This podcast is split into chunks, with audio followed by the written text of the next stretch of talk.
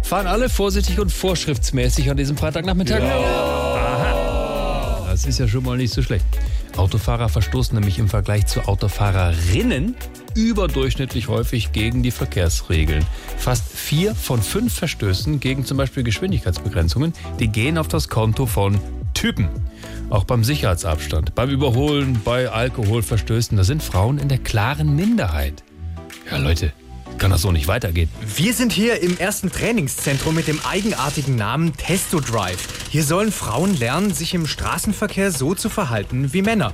Der Chefübungsleiter ist Volker Racho. Herr Racho, äh, warum gibt's diese Einrichtung? Ja, wegen der Gleichberechtigung. Haben Sie mal die Zahlen angeguckt? Welche? Äh, Kaum Frauen bei den üblichen Verkehrsdelikten. Und da müssen wir was machen. Was denn? Ja, üben, üben, üben. Hier wie die Sabine da jetzt im Simulator. Äh, Was machst du denn da schon wieder, Mädel? Du musst doch viel dichter auffahren und schön Fernlicht geben. Ja, aber hier ist doch nur 80 erlaubt. Ja, da schon wieder. Sie blickt es einfach nicht. Jetzt drauf bleiben. Warte mal, ich muss mal kurz eingreifen. Fahr doch, du Affenzippel! Aber da, die Ampel geht auf Rot. Ja und, drauf und drüber, ab auf den Pinsel. Nimmst gleich noch deine Trila im Überholverbot mit.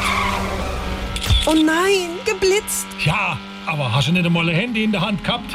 Hast du wenigstens einer Beppe? Ein was? Ob du besoffen bist? Natürlich nicht. Oh leid, wie soll man denn da was vermitteln, wenn nicht einmal die Grundlage da sind? Oh, die Weiber. SWR 3